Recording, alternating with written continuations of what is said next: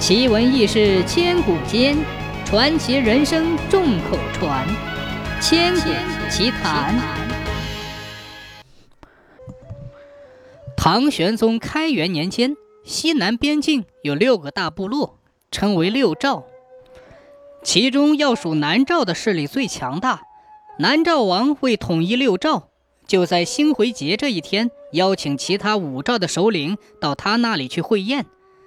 邓胆赵王的妻子叫慈善夫人，又美丽又聪明。不知什么缘故，她总觉得南诏王这次请客不怀好意，里边一定有什么阴谋。再三劝丈夫不要去赴宴，邓胆赵王很为难，觉得自己力量很弱小，不敢不去。所以还是按时启程去赴了宴。慈善夫人看看没有什么办法，只好找出了一只铁手镯，套在丈夫的手臂上，含着眼泪送他出发。果然，到了会宴那天，南诏王把武诏王都请上了一座松明楼。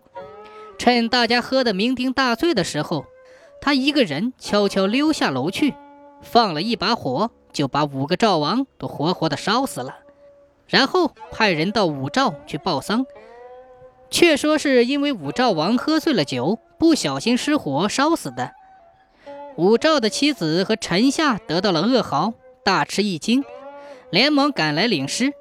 一看，火烧场上尸骨狼藉，乱七八糟，怎么也分辨不出来，这可怎么办呢？这时，慈善夫人也赶来，她顾不得火烧灰烫，拼命的用手去挖。挖的十个手指头都出了血，最后终于从一具尸体的臂骨上发现了那只烧不烂的铁手镯，一下子就把丈夫认了出来，不禁嚎啕大哭，然后就把尸体运了回去。南诏王听说慈善夫人很聪明，不觉又动了坏心，千方百计要娶她做老婆。慈善夫人死也不答应，关起城门来准备抵抗。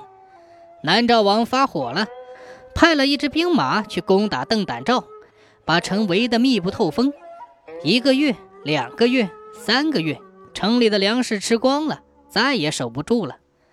慈善夫人还是坚贞不屈，竟把自己绑在椅子上，活活的饿死了。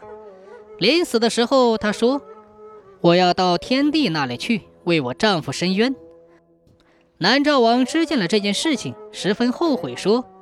哎，是我把这位贞洁的夫人逼死的呀！